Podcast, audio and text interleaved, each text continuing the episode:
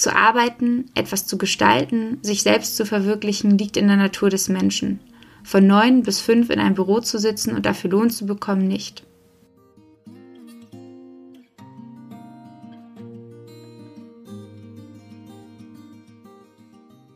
Hallo und herzlich willkommen zu Sinneswandel, dem Podcast für persönliche und gesellschaftliche Transformation.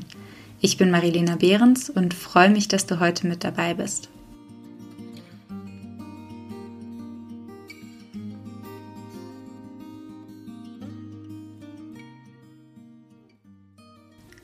Heute geht es um ein ja, sehr spaßiges Thema. Es geht um Arbeit. Und ich habe in der vorletzten Podcast-Folge, ich glaube, das müsste die 121 gewesen sein, in der es um Selbstdisruption ging, das Thema schon mal ein bisschen aufgegriffen, nämlich vor allem die Identifikation mit unserer Arbeit. Und damit beschäftige ich mich gerade relativ viel, auch nicht zuletzt, weil ich viel über meine Arbeit nachdenke und den Sinn und Unsinn meiner Arbeit. Und man ja auch grundsätzlich merken kann, dass sich ähm, in Bezug auf, wie wir über Arbeit denken, einiges verändert. Zumindest kann ich das in meinem Umfeld, äh, merke ich das aber auch, ähm, ja, ich habe das Gefühl, man könnte schon fast sagen, unsere Gesellschaft ist besessen von dem Gedanken, ein erfülltes Arbeitsleben zu führen oder zu haben. Und ich glaube insbesondere die jüngeren Generationen, also Y und Z, zu denen ich mich oder zu der ich mich auch zählen würde, ähm, die ist von dem Gedanken so überzeugt, dass Arbeit eben auch unbedingt Spaß machen sollte und sie sollte einen Sinn haben beziehungsweise einen Sinn geben. Und ich möchte das gar nicht, ähm, gar nicht kleinreden, weil ähm, ich kann das sehr gut nachempfinden. Das geht mir an großen Teilen auch so. Aber ich glaube, früher war das alles ein bisschen anders. Also wenn man sich vor allem die Zeit der industriellen Revolution anschaut, dann war Arbeit ähm, alles andere als spaßig, sogar ganz im Gegenteil. Ich weiß nicht, ob du schon mal den, ähm, den uralten Film äh, Moderne Zeiten von Charlie Chaplin dir angeschaut hast, ähm, der den Menschen im Räderwerk moderner Technik, also damals in Form von diesen niemals stoppenden Fließbändern erzählt. Und darin wird ziemlich deutlich, dass Arbeit damals ja so ziemlich das Gegenteil von Freude war. Und im, Industriezeit, im Industriezeitalter, also während der industriellen Revolution, das heißt Ende des 18. Jahrhunderts, Anfang des 19. Jahrhunderts, war es zum Beispiel völlig normal, dass man sieben Tage die Woche bis zu 15 Stunden am Tag oder sogar mehr gearbeitet hat. Und Kinder natürlich sowieso auch. Nach dem Zweiten Weltkrieg ist die Arbeitszeit dann auf ungefähr 48 Stunden, die dann auf sechs Tage, acht Stunden verteilt waren, äh, runtergegangen. Und erst Ende der 1960er Jahre war die 40-Stunden-Woche in fast allen Sektoren in Deutschland angekommen und eingeführt. Und so ist es ja in den meisten Fällen auch bis heute noch so. Also wenn man nicht gerade unbedingt in der Unternehmensberatung oder als Manager arbeitet. Studien zeigen aber mittlerweile, dass die Tendenz, was Arbeitsstunden anbelangt, mittlerweile wieder nach oben geht. Also dass gerade durch solche Einführungen wie Homeoffice, flexible Arbeitszeiten und den Verzicht auf die Stechuhr, dass viele Menschen sogar mehr arbeiten als vorher. Also anders als vielleicht gedacht. Und so rückt der Arbeitsplatz immer mehr zum Mittelpunkt oder in den Mittelpunkt des Lebens. Und immer mehr Menschen bleiben länger im Büro für das gleiche oder sogar weniger Geld.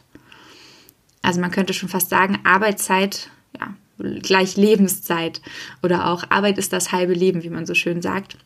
Und da sollte sie dann natürlich auch Sinn stiften und Spaß machen. Und davon war ich selbst auch lange Zeit wirklich vollkommen überzeugt. Also habe ähm, diesen Gedanken äh, in keinster Weise hinterfragt und ähm, vor allem, weil ja auch ein Grund war, weswegen ich mich selbstständig gemacht habe, war, dass ich mich in keinem Unternehmen so wirklich wiederfinden konnte. Keines hat meinen Ansprüchen wirklich gerecht werden können. Und ich habe das Gefühl, dass es immer mehr vor allem jungen Menschen ähnlich geht, was natürlich nicht ohne Auswirkung bleibt. Und so sprechen wir eben heute davon, dass wir Arbeit revolutionieren wollen. New Work lautet das Zauberwort. Oder auch agiles Management, Design Thinking, Holocracy, Working Out Loud sind nur einige von diesen ganzen Buzzwords, die ja gerade heiß diskutiert und zum Teil eben auch schon getestet werden. Und sie alle sollen dazu beitragen, Arbeit noch sinnstiftender, menschlicher und freudvoller zu machen. Und ich finde, das klingt auf den ersten Blick nach einer ziemlich guten Sache. Dachte ich jedenfalls auch die ganze Zeit. Aber man kann das Ganze, finde ich, auch mal von einer ganz anderen Perspektive aus beleuchten und sich die Frage stellen, muss Arbeit wirklich sinnstiftend sein? Und ich möchte damit keinesfalls ausdrücken, dass diese Bewegung in Richtung sinnstiftender Arbeit und mehr Menschlichkeit im Arbeitskontext nicht ein guter Schritt sei, weil ich glaube, da sind wir uns einig, es gibt kaum etwas Besseres als glückliche und zufriedene Menschen.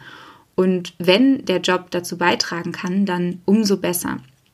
Aber ich hinterfrage diesen ja, New Work Hype dennoch gerade ein bisschen, beziehungsweise schauen wir das Ganze nochmal von einer anderen Perspektive aus an. Und die Gedanken möchte ich eben gerne heute mit dir teilen. Ich glaube nämlich, dass gerade die Selbstverwirklichungsgesellschaft, wie ich sie nennen würde, in der wir leben und die vor allem davon ausgeht, dass die Frage nach dem Sinn, also was das Leben für einen Sinn hat, nur jeder Einzelne für sich selbst, also nur wir selbst können dieses, diese Frage nach dem Sinn für uns beantworten, dass das zu einer immer stärkeren Individualisierung führt. Man könnte schon fast sagen, zu so einer Art Subjektivierung oder auch Privatisierung von Sinnansprüchen. Und ich glaube, noch nie in der Geschichte hatten wir so viel Freiheit, uns selbst zu entfalten wie heute, was unsere unterschiedlichen Lebensentwürfe angeht. Und ich habe auch das Gefühl, dass dieser Anspruch an sich selbst, diesen Sinn in der Arbeit zu finden, immer größer wird. Zumindest kenne ich das von mir selbst und erlebe das eben auch sehr stark in den Workshops und in Coachings. Und ich finde das gar nicht so, ähm, so überraschend, weil wenn man sich das mal anschaut, werden wir eigentlich von klein auf darauf vorbereitet, uns in den Arbeitsmarkt einzugliedern. Und die große Utopie besteht dann darin, dass wir irgendwann mal die Vollbeschäftigung erreichen. Oder auch, wie Max Weber das in seinem Werk Die protestantische Ethik und der Geist des Kapitalismus, das ich irgendwann mal im Studium gelesen habe, ähm, der formuliert das so, die sozialstaatlichen Erziehungsanstalten formen den Menschen, derer er der Kapitalismus bedarf. Also wir werden eigentlich schon von klein auf zur Arbeit sozialisiert, könnte man sagen. Und dabei ist Arbeit heute weitaus mehr als nur ein Job. Sie ist Grundlage unserer Selbstdefinition. Deswegen auch der Titel Ich arbeite, also bin ich. Ich meine, vielleicht kennst du das auch. Du gehst auf eine Party, lernst dort neue Menschen kennen und eine der ersten Fragen lautet eigentlich fast immer, und was machst du so? Und darauf folgt dann meist eine Erläuterung unserer beruflichen Tätigkeiten, was wir eben so machen. Und dann sagen wir meist, ich bin Lehrer, Ärztin, Anwältin, Friseurin, Ingenieurin. Das heißt, wir arbeiten nicht als Ingenieur, sondern wir sind Ingenieur oder was auch immer. Unsere Arbeit bestimmt zu einem großen Teil, welche soziale Stellung wir in der Gesellschaft haben. Und ich glaube, dass wir uns dem kaum entziehen können. Also ich selbst, mir, mir ging das relativ ähnlich. Ich, ich, weiß noch ganz genau, wie ich nach meinem ähm, Bachelorabschluss an der Uni angefangen habe, im Café zu arbeiten um mir meine Reise nach Indien und meine Yogalehrerausbildung, die ich gerne machen wollte, finanzieren zu können. Und oft wurde ich dann gefragt, ähm, weshalb ich nicht irgendwie einen Master oben drauf setze, weshalb ich jetzt nicht ähm, mit der Karriere anfange und äh, mich der Karriere halt widme. Und um mich nicht rechtfertigen zu müssen, weil ich einfach keine Lust mehr drauf hatte, habe ich manchmal einfach gesagt, dass ich ein Gap hier machen würde. Und dann waren die Leute eben auch meistens beruhigt, weil sie dann das Gefühl hatten, ach Mensch, ein Glück, sie wirft ihre Akademikerkarriere nicht einfach aus dem Fenster. Naja, also ich persönlich finde es auf jeden Fall nicht sehr verwunderlich, dass wir bei dem Arbeitsfetisch nicht zu arbeiten oder es nicht zu können, dass Menschen dann eben oft in eine Sinnkrise fallen. Und in meinen Workshops oder auch im Coaching wird mir das immer bewusster. Dort kommen Menschen eben oft zu mir, weil sie einfach keinen Sinn in ihrer Arbeit finden und den jetzt eben auf Biegen und Brechen finden wollen. Einerseits, um selbst glücklicher zu sein, aber ich glaube eben andererseits auch, dass der Gedanke, den gesellschaftlichen Ansprüchen gerecht werden zu wollen, dabei eine große Rolle spielt. Und es scheint mir manchmal fast so, als müssen wir arbeiten wollen. diese Haltung wird besonders deutlich, finde ich, durch die Stigmatisierung von Arbeitslosigkeit. Also Arbeitslosigkeit ist ein Zustand, den es zu überwinden gilt. Nichts Freiwilliges oder vor allem auch nichts Gewünschtes. Und ähm, deswegen muss man sich beim Arbeitslosenamt oder beim Arbeitsamt ja auch nicht als arbeitslos melden, sondern als arbeitssuchend. Und besonders bezeichnend ähm, für diese Stigmatisierung finde ich ähm, die Worte, die der damalige SPD-Arbeitsminister Franz Müntefering gewählt hat, um die um Hartz IV zu rechtfertigen. Und zwar hat er gesagt, wer nicht arbeiten will, soll auch nicht essen. Und das sind Worte aus, also das sind biblische Verse vom Apostel Paulus. Und ähm, die hat eben ja, unser damaliger Arbeitsminister gewählt, um Hartz IV zu rechtfertigen. Finde ich ziemlich bezeichnend. Wer nicht arbeiten will, soll auch nicht essen. Kann man mal drüber nachdenken. Und ich selbst erinnere mich auch noch ziemlich gut, ähm, als ein Freund ähm, Anfang des Jahres, diesen Jahres, mir erzählt hat, er sei unzufrieden mit seiner Arbeit und wolle sich eine kleine Pause genehmigen, um zu reflektieren, was er eben eigentlich gerne wirklich machen möchte. Aber er hat gesagt, er hat unglaublich große Angst davor, sich arbeitslos zu melden. Nicht nur, weil er eben keine Lust hat auf diese ganzen bürokratischen Torturen, sondern auch, weil er sich dann gebrandmarkt fühlt. Und ich glaube, so geht das nicht nur ihm. Ziemlich schade finde ich das, weil ich glaube, dass wir grundsätzlich davon ausgehen können, dass wir Menschen ein Bedürfnis nach Aktivität und Beteiligung haben, dass wir danach streben, uns unserer Selbstwirksamkeit bewusst zu werden. Und dieser Wunsch nach Tätigkeit wird in unserer Gesellschaft aber eben erstmal durch diesen Filter der Erwerbsarbeit gepresst. Das heißt, wenn wir von Arbeit sprechen, dann meinen wir fast immer nur jene, die eben auch bezahlt werden. Und soziale und Freiwilligenarbeit zum Beispiel haben kaum gesellschaftliches Ansehen, finde ich, und werden viel zu wenig gewertschätzt.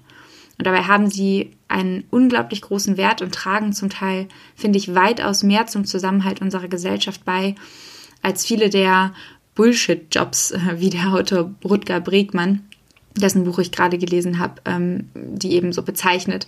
Das heißt, ähm, Jobs, die eben ein gesellschaftlich hohes Ansehen haben, meist auch gut entlohnt werden, aber eigentlich keinen Wert generieren. Und die eher die ungerechte Verteilung des Wohlstands und den ja, Turbokapitalismus ähm, einfach nur weiter vorantreiben.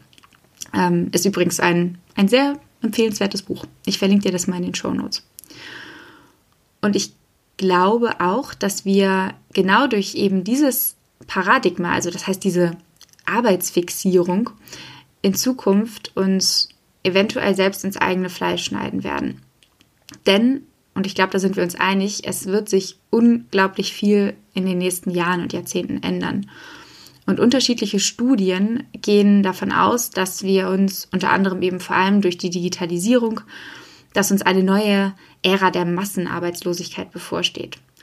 Und einige Befürworter von diesem Wandel argumentieren, dass zwar wie in der Vergangenheit, ähm, zum Beispiel als das Auto die Kutsche ersetzt hat, dass dort neue Jobs entstehen werden, weil Autos bauen sich ja eben nicht von alleine. Und das mag eben damals funktioniert haben, dass quasi die, die damals die Kutschen hergestellt haben, dann auf einmal Autos irgendwie hergestellt haben. Aber wenn wir mal ganz ehrlich sind, wer glaubt denn allen Ernstes daran, dass sich jeder Steuerberater oder jede Kassiererin deren Jobs eben auf jede, jeden Fall bedroht sein werden ähm, in der Digital oder wenn die Digitalisierung quasi weiter voranschreitet, dass die in der Lage sein werden, sich dann zum Programmierer von Algorithmen umzuschulen. Und uns droht damit also nicht nur Arbeitslosigkeit und eben dadurch auch Armut, sondern auch, und da würde ich gern die Worte von, von einem meiner Lieblingsautoren nutzen, nämlich ähm, Harari, der sagt, uns droht auch eine neue Klasse der Unbedeutsamen. Das heißt, viele, viele Menschen und nicht nur in den Niedriglohnsektoren werden keine Arbeit mehr finden und sind damit quasi stigmatisiert. Und auf den ersten Blick mag das erstmal, glaube ich, zu, zu Angst äh, und auch Entsetzen führen. Aber auf den zweiten Blick birgt diese Entwicklung auch noch ein ganz anderes Potenzial, nämlich eine Neudefinition von Arbeit. Und ich finde die Worte von, von Oscar Wilde, ähm, die hat er schon im 19. Jahrhundert hat er das geschrieben, der hat ähm, formuliert, dass Muße und nicht Arbeit das Ziel des Menschen sei. Und auch ähm, Precht, also Richard David Precht, den ich kürzlich interviewt habe, der schreibt auch in seinem ähm, neuesten Buch, zu arbeiten, etwas zu gestalten, sich selbst zu verwirklichen, liegt in der Natur des Menschen. Von neun bis fünf in einem Büro zu sitzen und dafür Lohn zu bekommen, nicht. Wenn man also weiter in die Geschichte blickt, dann war es, glaube ich, schon immer eine Art Traum von uns Menschen, dass wir eines Tages äh, quasi im Schlaraffenland leben in dem wir nicht mehr so hart arbeiten müssen, in dem, ähm, wie, ich glaube, ich habe jetzt dieses Bild immer vor Augen, in dem irgendwie die gebratenen Gänse vom Himmel fliegen. Das wäre vielleicht jetzt nicht mehr der Traum, aber dieser Traum von, von vor allem vom weniger Arbeiten, der könnte eben durch die Digitalisierung zur Realität werden. Damit wir allerdings ohne Arbeit im herkömmlichen Sinne nicht in Sinnlosigkeit dann auf einmal versinken und natürlich auch diese Stigmatisierung ähm, abbauen können, müssen wir uns einige Fragen stellen, wie zum Beispiel, was verstehen wir heute eigentlich unter Arbeit? Welche Alternativen gibt es zu dem bisherigen Lohnarbeitsmodell? Wie kann Arbeit in Zukunft gestaltet werden? Und welche Möglichkeiten haben wir, unser Leben jenseits von Erwerbsarbeit zu gestalten? Also quasi, was stellen wir mit der ganzen freien Zeit dann auf einmal an? Und ich glaube, dass auf dieser Basis es überhaupt erst möglich wird, vom Nachdenken über die Zukunft der Arbeit zum gemeinsamen Arbeiten an der Zukunft der Arbeit dahin zu gelangen. Und es mag sich jetzt vielleicht auf den ersten Blick erstmal völlig absurd anhören, aber ich glaube, dass ein Weg in diese Richtung weg von dieser Arbeitsfixierung hin zur Entkoppelung von Lohn und Arbeit uns auf lange Sicht unglaublich gut tun würde. Wir könnten uns dann nicht nur der Muße und dem, dem Nichtstun und der Kontemplation widmen, sondern wir könnten eben vor allem auch ähm, mehr Gemeinschaftssinn pflegen. Ich glaube, der ist vor allem wirklich in den letzten Jahren verloren gegangen, habe ich das Gefühl. Und es gibt weitaus mehr Menschen, die freiwillig ihre Freizeit sozialen Projekten widmen, als man vielleicht denkt. Und ich glaube, mit weniger Arbeit, also weniger Lohnarbeit, wären das auch noch deutlich mehr Menschen. Und wir wären weitaus glücklicher, als wenn wir unsere Arbeit einfach nur ins Homeoffice verlagern oder so ein bisschen Holocracy machen. Und es ist natürlich ein Prozess, der nicht von heute auf morgen geht. Es müssen etliche Faktoren, wie zum Beispiel die Finanzierung von solchen ähm, neuen ähm, Ideen berücksichtigt werden. Aber ich glaube, es ist wie bei vielen Dingen, die früher noch undenkbar schienen, wie zum Beispiel das Frauenwahlrecht, als das eingeführt wurde, ähm, die dann aber eben nach kurzer Zeit schon als normal angesehen werden. Und das verlangt natürlich einen Sinneswandel, ein Hinterfragen von dem Status quo, von unserer bestehenden Realität. Und die ist eben anders, als wir oft glauben, weil sie ja eben unsere Realität im Moment ist, eben nicht in Stein gemeißelt, sondern eben formbar. Und die Frage ist, wie wollen wir sie formen? Und diese Frage beschäftigt mich tatsächlich gerade sehr viel. Wenn du mir auf Social Media folgst, dann wirst du vielleicht mitbekommen haben, dass ich ähm, gerade dabei bin, ähm, ein, eine Art gemeinnütziges äh, Kollektiv zu gründen, mit dem Gedanken, Menschen zusammenzubringen und einerseits einen, einen Diskurs, einen offenen Diskurs, einen Raum für Diskurs überhaupt erstmal zu schaffen, online als auch offline und ähm, Menschen für Projekte zu begeistern, ähm, die vielleicht noch nicht so auf der Agenda stehen, Bewusstsein überhaupt für unterschiedliche äh, Ideen, für Utopien zu schaffen und letztendlich dann natürlich gemeinsam die Zukunft zu gestalten. Da bin ich unglaublich gespannt, äh, dieses gemeinnützige Projekt überhaupt äh, ins Leben zu rufen. Ich freue mich unglaublich doll, dass schon so viele mir gesagt haben, dass sie Lust haben, mitzugestalten. Ähm, wenn es soweit ist, dann werde ich es natürlich, äh, werde ich es kommunizieren. Und ja, bis dahin, ähm, ja, möchte ich dir zum Abschluss nur noch ein paar Worte von John Lennon vorlesen, die finde ich ganz gut passen. Und zwar hat der gesagt, als ich fünf war, hat meine Mutter mir immer gesagt, dass es das Wichtigste im Leben sei, glücklich zu sein. Als ich in die Schule kam, baten sie mich aufzuschreiben, was ich später einmal werden möchte. Ich schrieb auf, glücklich. Sie sagten mir, ich hätte die Frage nicht richtig verstanden, und ich antwortete ihnen, dass sie das Leben nicht richtig verstanden hätten. Ich danke dir fürs Zuhören und würde mich auf jeden Fall sehr freuen, deine Gedanken und Ideen zu dem Thema zu hören. Schreib mir super gerne zum Beispiel auf Instagram oder auch eine E-Mail kannst du mir gerne schicken. Ich freue mich auf jeden Fall immer über Austausch und ansonsten wünsche ich dir noch einen wunderbaren Tag oder Abend, was auch immer du gerade tust. Lass es dir gut gehen, arbeite nicht zu viel und ähm, bis bald bei Sinneswandel, dem Podcast für persönliche und gesellschaftliche Transformation.